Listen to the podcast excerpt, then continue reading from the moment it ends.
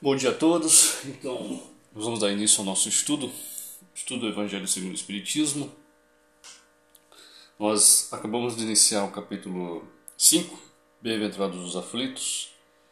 E hoje nós então daremos continuidade aos nossos estudos, só que antes vamos ler uma mensagem do Emmanuel para a gente se ambientar e que sirva de pano de fundo para as nossas reflexões. Então a mensagem é do livro Atos dos Apóstolos, e o comentário de Emmanuel está no livro Caminho, Verdade e Vida, no capítulo 150.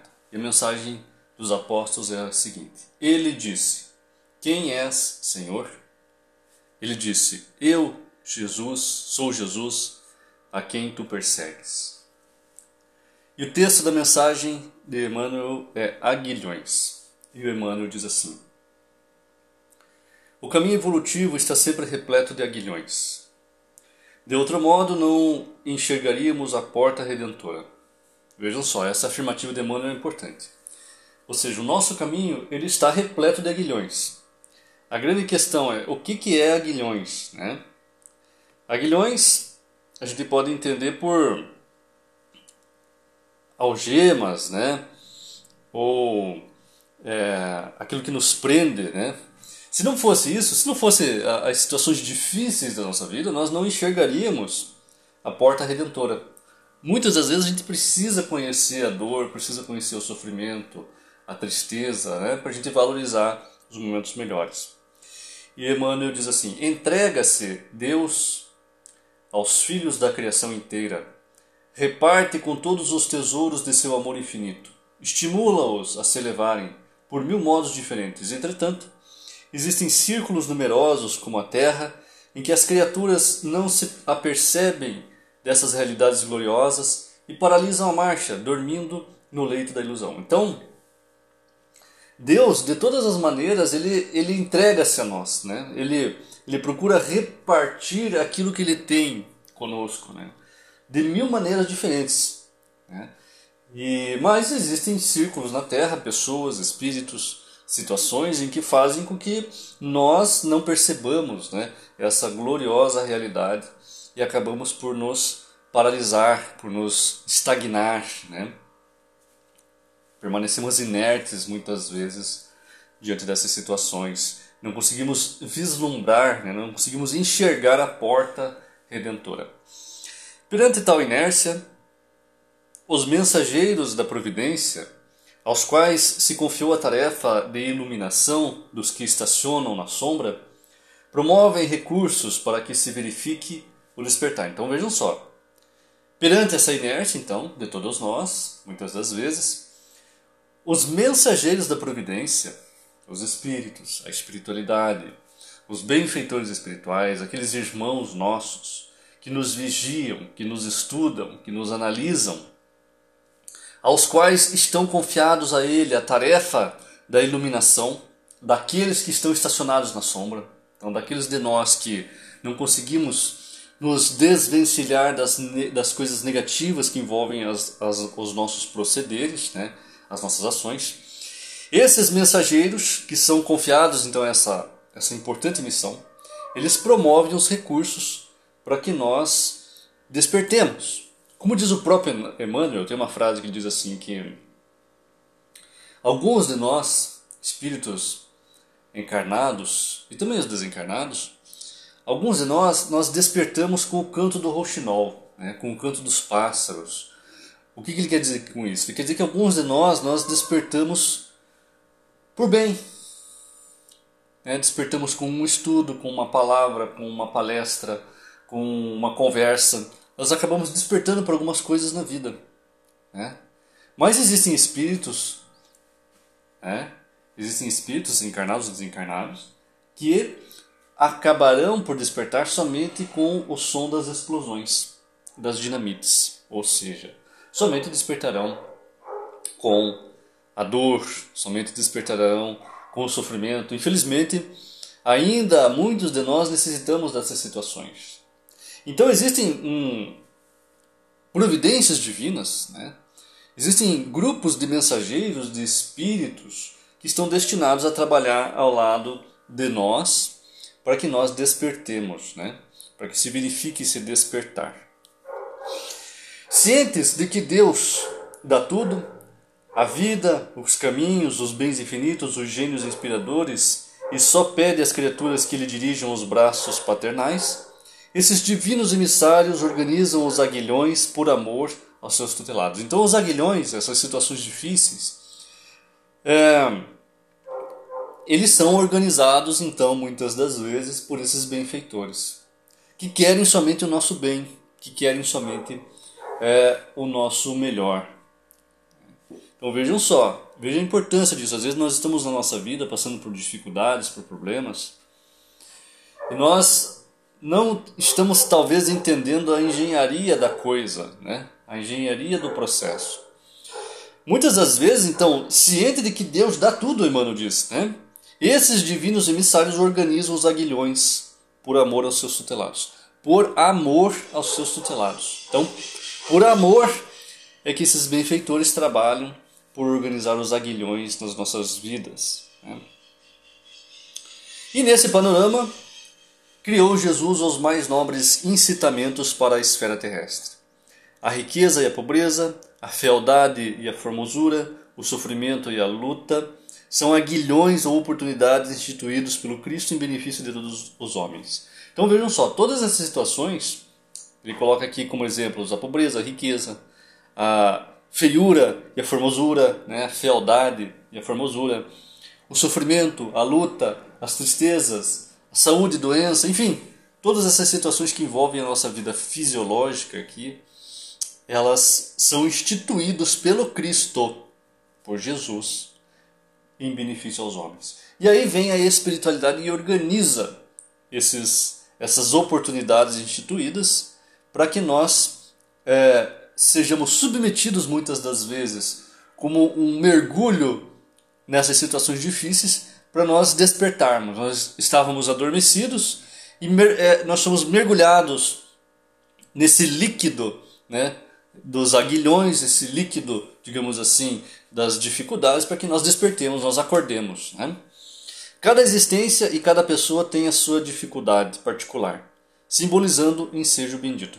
Cada um de nós tem as suas dificuldades, os seus problemas a enfrentar, as suas lutas a enfrentar. Analisa, diz Emmanuel, a tua vida. Situa teus agrilhões e não te voltes contra eles. Esse é o recado de Emmanuel. Analisa a tua vida. Situa teus agrilhões e não te voltes contra eles. Ou seja, faça uma reflexão sobre aonde você está situado Quais são os aguilhões que envolvem a sua vida? Quais são os percalços? Quais são as dificuldades? E faz uma análise. Porque cada um de nós tem a sua dificuldade particular. Né? E que simboliza isso os ensejos benditos, diz o Emmanuel. Né? E finaliza então o capítulo, capítulo 150 do livro Caminho, Verdade e Vida, dizendo o seguinte: Se um espírito de grandeza de Paulo de, se um espírito da grandeza de, de Paulo de Tarso não podia recalcitrar, imagina o que se pedirá do nosso esforço. Então, é, Emmanuel utiliza a frase: Ele disse, Quem és, Senhor? Ele disse: Eu sou Senhor, eu sou Jesus a quem tu persegues. Né? Por quê? Porque Paulo de Tarso perseguia Jesus, perseguia e se um espírito da grandeza de Paulo de Tarso não podia recalcitrar, não podia. Né? Paulo de Tarso foi aquele que é o convertido de Damasco, né? a força daquele espírito que em uma única encarnação ele converteu todas as suas características, né? converteu-os para o bem, para Cristo. Né? Imagine então o que você pedirá de nós, do nosso esforço. Né? Então essa é a, a ideia do livro Atos dos Apóstolos, comentário de Emmanuel.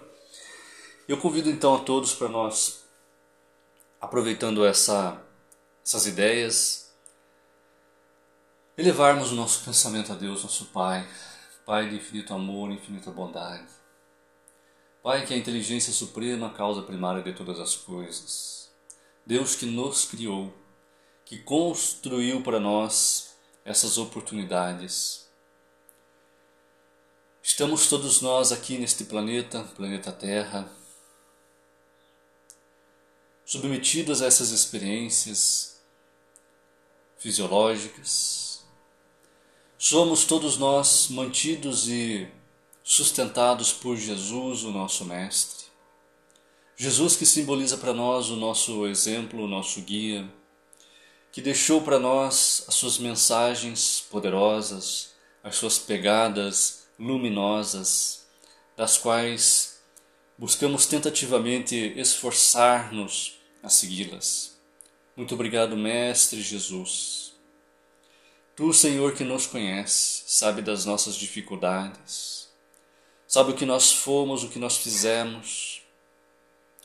Eu rogo, Senhor, pela proteção das nossas famílias, encarnadas e desencarnadas, aqueles irmãos que nos acompanham. Peço que o plano espiritual os envolvam, sustentem as, as suas energias sobre eles, auxiliando-os. Que a mensagem do Evangelho penetre-nos, que todos nós, aprendizes do seu Evangelho, possamos empregá-la ao nosso favor nas nossas ações, dos nossos comportamentos, Senhor Jesus. Peço pelos desencarnados, pelos encarnados, pelos familiares, pelos amigos. Que Jesus Cristo nos abençoe, proteja todos nós, proteja o nosso dia, que possamos ter um dia abençoado e que assim seja. Então, iniciando é, o nosso estudo sobre o Evangelho, nós estamos no capítulo 5 do Evangelho segundo o Espiritismo, estudando aos bem-aventurados os aflitos, estudando as causas das aflições, a justiça das aflições. E hoje nós vamos estudar o item 6, causas anteriores das aflições. Então, o item 6, ele diz assim: Mas se há males nesta vida de que o homem é a causa principal, há outros para os quais ele é, pelo menos na aparência, completamente estranho e que parecem atingi-lo como por fatalidade. Então vejam, aqui a lição do Evangelho de nosso Senhor Jesus Cristo é o seguinte: se existem males aos quais nós podemos, sinceramente, imputar a causa principal ao próprio homem, né? Ou seja, causa e efeito, né? ele cometeu um ato e teve uma consequência, existem outras, porém, as quais, ao menos na aparência, aquela consequência ela é completamente estranha né, ao que pode ser observado na vida presente desse homem. Né? Ou seja, pode ser entendido numa visão bastante superficial como uma fatalidade, algo que não tinha uma talvez uma lógica na presente reencarnação. Na presente reencarnação não tinha uma lógica para acontecer aquele, aquele fato. Então continua assim o, o Evangelho. Tal, por exemplo, a perda de entes queridos e a dos que são o amparo da família. Tais ainda os acidentes que nenhuma previdência poderia impedir, os reveses da fortuna, que frustram todas as medidas de prudência, os flagelos naturais, as enfermidades de nascença, sobretudo as que teriam a tantos infelizes sobretudo as que tiram a tantos infelizes os meios de ganhar a vida pelo trabalho, as deformidades, a idiotia, o cretinismo, etc. Então, existem algumas situações que envolvem a nossa vida aqui, tanto a, a vida, principalmente a vida do encarnado, né, do reencarnado, que fogem completamente da ideia lógica da vida, né, de efeito e causa, causa e efeito. Por quê? Porque provavelmente esses fatos que geram consequências, e as consequências atuais, mas os fatos são anteriores, ocorreram exatamente numa vida anterior. Né? Então, o estudo é causas anteriores das aflições, ou seja, nós temos aflições no presente, mas as causas elas estão aonde? Estão em vivências anteriores, estão em vidas anteriores, em momentos anteriores, em experiências das quais nós tivemos e que foram é, talvez despercebidas pela justiça dos homens, talvez, e que agora ressoam as consequências, né? na vida presente. Então aí entra uma gama de situações, anomalias, doenças. É, é, desde a infância, por exemplo, a pessoa já nasce, renasce doente, com sérios problemas fisiológicos, etc, etc, etc. É. Coisas que a vida atual não explica. Coisas que a conduta atual não explica. Então, as causas, elas são anteriores. São causas anteriores das aflições. Os que nascem em semelhantes condições certamente nada fizeram na existência atual para merecer. Sem compensação, tão triste sorte que não poderiam evitar, que são impotentes para mudar por si mesmos e que os põe à mercê da comiseração pública. Porque, pois, seres tão infelizes, enquanto ao lado deles, sob o mesmo teto, na mesma família, outros são favorecidos em todos os sentidos. Então, é uma situação que muitas das vezes nós analisamos e percebemos, é fácil de perceber isso, que essas condições elas não teriam assim uma causa de existir na atual existência, né, devido a condutas da atual existência, mas sim elas se remetem a assuntos mal resolvidos de existências anteriores no nosso passado.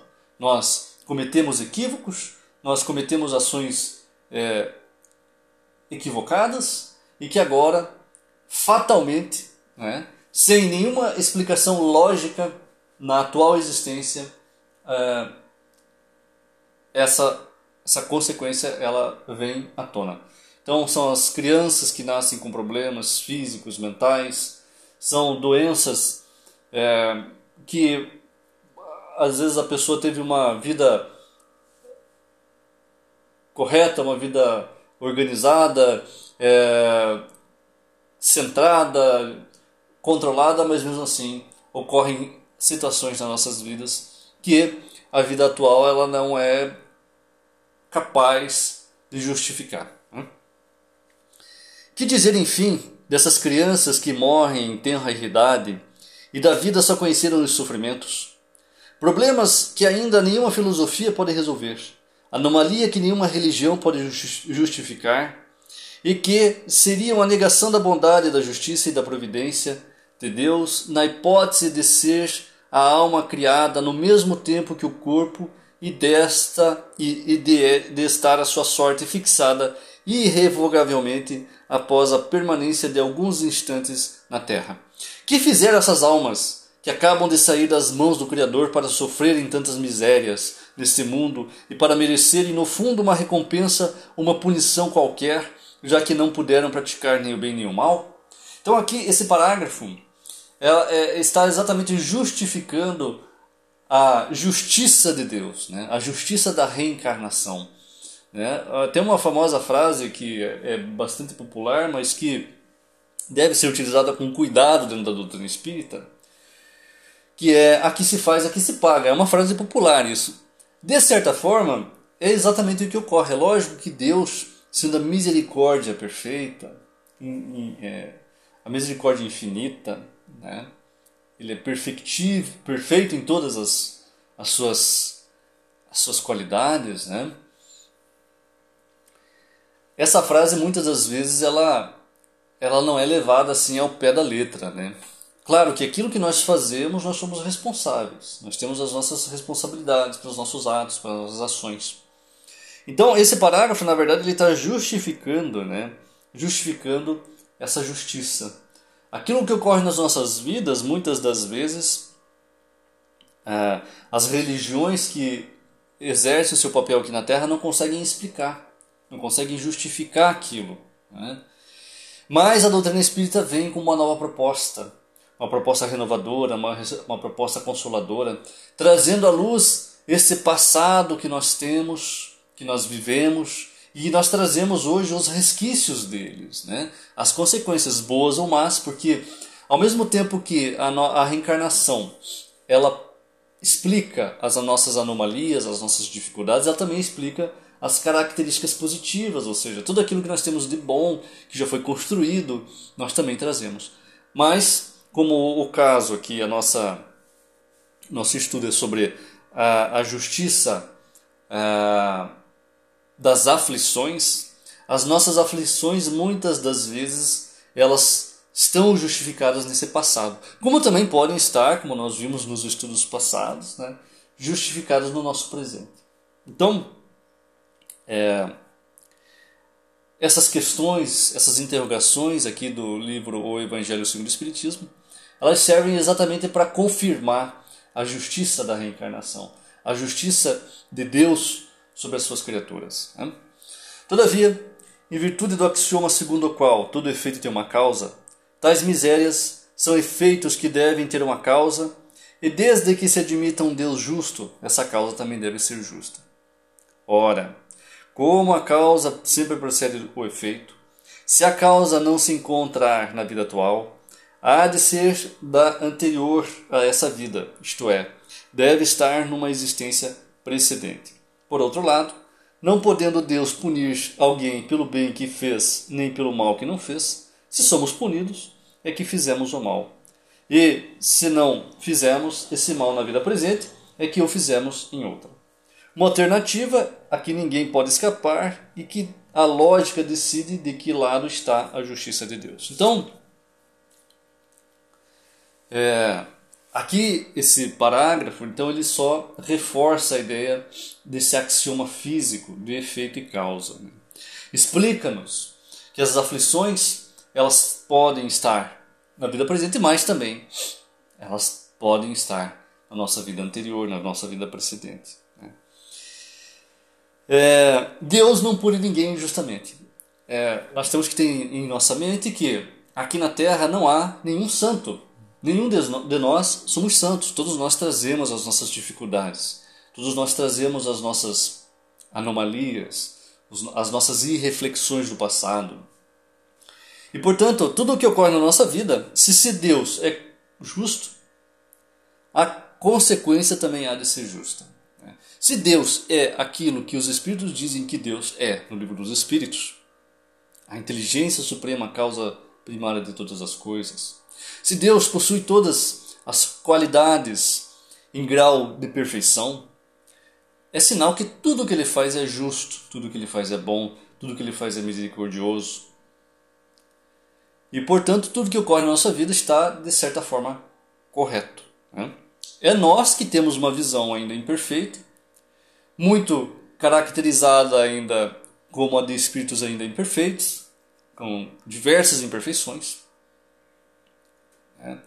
e que não conseguimos compreender a lógica da vida ainda, né? submetidos ainda a reações instintivas, as quais nós tentamos nos defender da dor, né? com uma defesa tentando escapar sempre da dor. Né? É lógico que a doutrina espírita não, não, não incita-nos né, a, a desejarmos passar pela dor. Ninguém deseja passar pela dor. O fato é que nós temos que ressignificar, talvez, a ideia de passar por situações difíceis, né? tentando retirar daquela situação difícil, daquela aflição, o ensinamento daquela aflição. O que, que aquilo quer me ensinar? O que, que aquilo quer me dizer? Né? É, então, no final, ele diz assim, que isso é uma lógica da qual ninguém pode escapar. Né? E, e que a lógica decide de que lado está a justiça de Deus. É, isso é importante para nós, para nós compreendermos é, os fatos que envolvem as nossas vidas. Continua o Evangelho dizendo o seguinte: esse é o final do item 6 que diz assim: O homem, portanto, nem sempre é punido ou punido completamente na sua existência atual, mas não escapa jamais às consequências de suas faltas. Isso é importante. Vejam só. É importante porque muitas das vezes nós estamos submetidos aqui à vida física e não não aceitamos as coisas que ocorrem à nossa volta. Nós olhamos e achamos que está tudo errado, que é, alguma coisa não está funcionando e daqueles aos quais que cometem as suas ações achando que estão escapando da justiça de Deus, estão completamente enganados, porque ninguém escapará à justiça divina. A justiça de Deus ela é infinita. Existe uma lei moral que nós estudamos na doutrina espírita, no capítulo na terceira parte do livro dos Espíritos, quando vai tratar da lei natural, e que essa lei natural é subdividida em 11 leis morais, existe lá a, lei de justiça, amor e caridade. Essa lei é a lei que comanda, talvez seja a, a lei moral mais, mais imponente, mais importante, é, da qual nós estudamos a doutrina espírita, da qual nós entendemos que o universo é regido através dela. Né? Então, aquele de nós que acredita que está cometendo os, as suas ações, os seus comportamentos, sejam ações pequenas ou grandes, e que acha que aquilo está escondido, que ninguém está vendo, que ninguém está percebendo aquilo que você está fazendo, que você está fazendo aquilo em segredo. Deus, sendo onipotente, onisciente e onipresente, Deus que tem ciência de tudo, tem a presença em todos os momentos, ninguém escapa da sua justiça. Ninguém. Então, o homem, portanto, nem sempre é punido ou punido completamente na existência atual, mas não escapa jamais às consequências de suas faltas. Não escapa jamais às consequências de suas faltas. Aquilo que você fizer está feito e será analisado, né? será, lógico, analisado dentro do contexto, dentro da, da avaliação de cada um de nós. Existem questões que diferenciam-nos, né? principalmente a questão da consciência, a consciência dos nossos atos. Né? Isso é o que nos diferencia. E ninguém escapa às consequências das, das suas próprias faltas. Né? Isso é uma é, lógica, e essa lógica que ninguém escapa decide de que lado está a justiça de Deus. Então continua o evangelho dizendo assim: A prosperidade do mal é apenas momentânea. Isso é importante. Né? É uma lição aqui no Evangelho segundo o Espiritismo importantíssima para nós. Nós vivemos uma sociedade ainda brutal, cruel, violenta, uma sociedade ainda desonesta. E nós observamos todas essas essas qualificadoras da sociedade e hum, infelizmente ainda a gente não tem a fé tão robusta ainda para nos defendermos dessa situação, talvez imaginando que essas pessoas estejam escapando da justiça de Deus, quando na verdade elas não estão escapando. Né? A prosperidade do mal é apenas momentânea. É naquele momento. Por quê? Deus nos dá a liberdade. Nós somos livres aqui para fazermos, para cometermos, para nos comportarmos da maneira como nós desejamos. É uma avaliação meritória ou demeritória de cada um de nós que ocorrerá. Essa avaliação ocorrerá. Nós ou é, seremos avaliados positivamente ou negativamente por nós mesmos, porque porque a lei de Deus não está escrito em um livro ou é alguém que vai me avaliar, seremos nós mesmos. É, a, a, Deus está sendo construído em nós mesmos. Né? Como disse Jesus, vós sois deuses. E a justiça de Deus, as leis de Deus estão sendo construídas na nossa consciência através da nossa aquisição de conhecimentos. Quanto mais nós vamos conhecendo, quanto mais nós vamos aprendendo, nós vamos construindo a identidade de Deus em nós a presença de Deus em nós. É aquela famosa centelha divina que brilha em todos nós. Em muitos de nós, aquela centelha está adormecida, dorme o sono da ignorância. Mas nós lentamente vamos despertando essa centelha, lentamente nós vamos acordando ela através do conhecimento, da espiritualização, através do conhecimento da doutrina espírita, nós vamos despertando esse Deus, um Deus com letra minúscula, vamos dizer assim, porque nós nunca nos igualaríamos e nos igualaremos a Deus, o nosso Pai, que é a inteligência suprema, nós sempre seremos relativos, mas sim, nós temos a presença divina em nós, porque nós somos as suas criaturas, e portanto, essa percepção de que ah, existe aí uma, uma momentânea uma momentânea, é, digamos assim, um momento momentâneo em que o mal sobrepuja o bem, ele é passageiro. ele é passageiro. Então nós temos a liberdade de escolher as nossas ações, os nossos comportamentos. Temos a liberdade. Deus nos concede isso.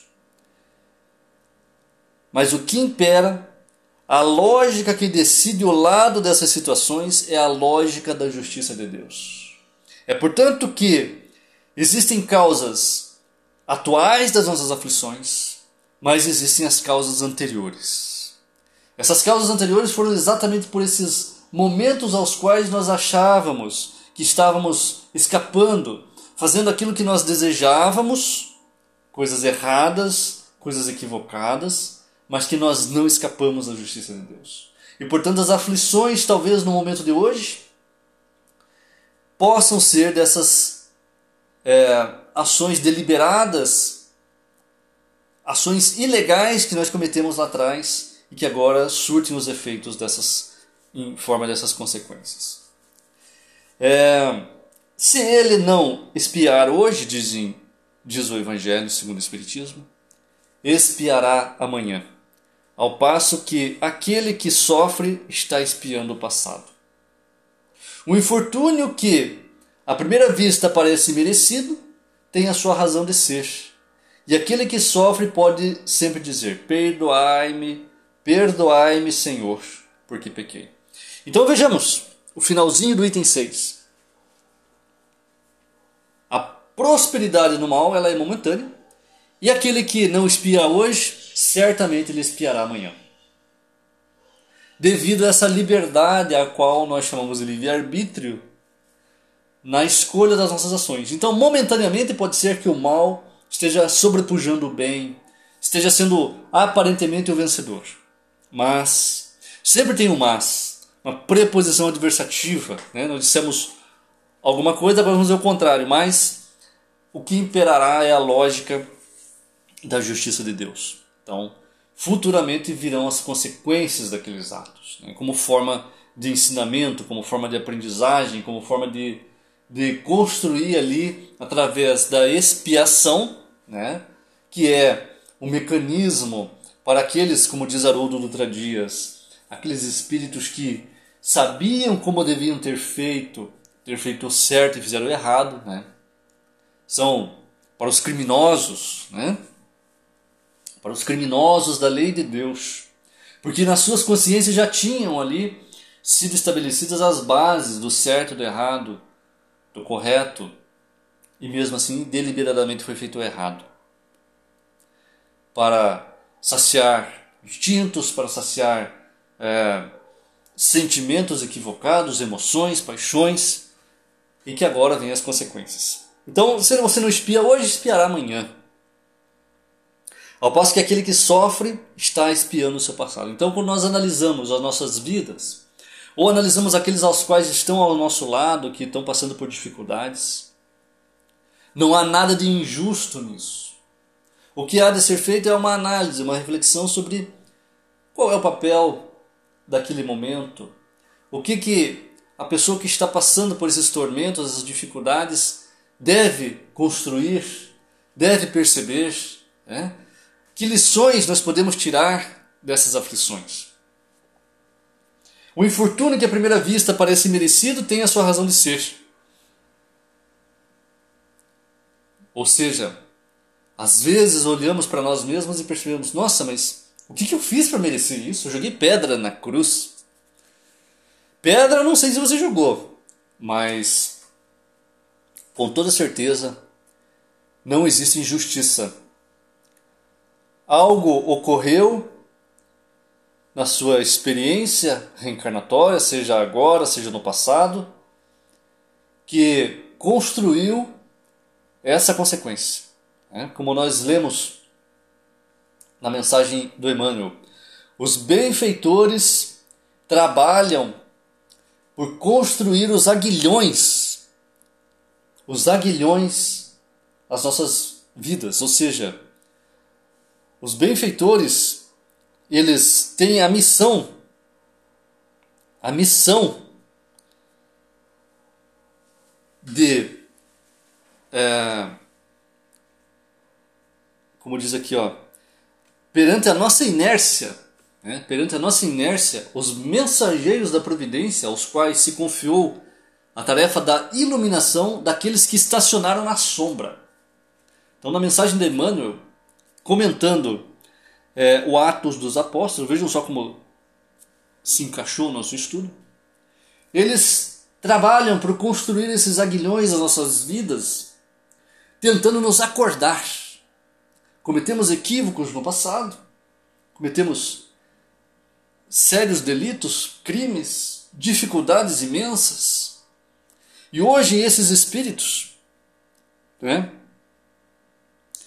que trabalham na providência divina, muitas das vezes são os nossos benfeitores, os nossos anjos da guarda, espíritos que nos conhecem há muito tempo, espíritos que nos amam, que velam por nós como verdadeiros pais. Eles é que trabalham por organizar essa engenharia reencarnatória da qual nós seremos, estamos, né, eu encarnado, nós todos aqui que estamos ouvindo, sejamos encarnados ou desencarnados, nós estamos submetidos a essas experiências. Esses irmãos que possuem uma visão mais abrangente da vida, da nossa própria vida, são os engenheiros que trabalham na construção desses roteiros para o nosso despertar. É, então, esse é o estudo do nosso Evangelho. Nós paramos aqui no item 6. Daremos sequência amanhã e podemos ter aqui uma ideia, né, ainda que vai ser devidamente construída futuramente, terminada essa construção dessa ideia, mas a ideia é nós refletirmos sobre as atuais, ah, as aflições atuais, mas com esse olhar também para o nosso passado com esse olhar sobre a justiça de Deus, sobre essa lógica da reencarnação. Né? Então eu agradeço aqui a presença de todos, aos encarnados e aos desencarnados, que possamos aqui, então, de posse dessas humildes reflexões, agradecer ao Pai pela oportunidade da vida, agradecer pela oportunidade da reencarnação que possamos, Senhor, compreender os nossos papéis aqui, nesse mundo. Que possamos perpassar os nossos olhares sobre as nossas vidas, sobre as nossas dificuldades, retirando daquilo que nós encontramos em nós esses ensinamentos, essas percepções. Que isso sirva, Senhor, para nós acordarmos, para nós despertarmos. E que nesse caminho no qual nós estamos indo, a espiritualidade superior nos embale, derramando sobre nós os seus fluidos, as suas energias, que possamos superar as nossas fraquezas, as nossas dificuldades que Jesus Cristo nos ampare, nos proteja. Que os bons espíritos, os nossos anjos da guarda, estejam conosco, nos influenciando, nos instruindo, nos intuindo. Muito obrigado, Senhor Jesus, por este dia e que assim seja.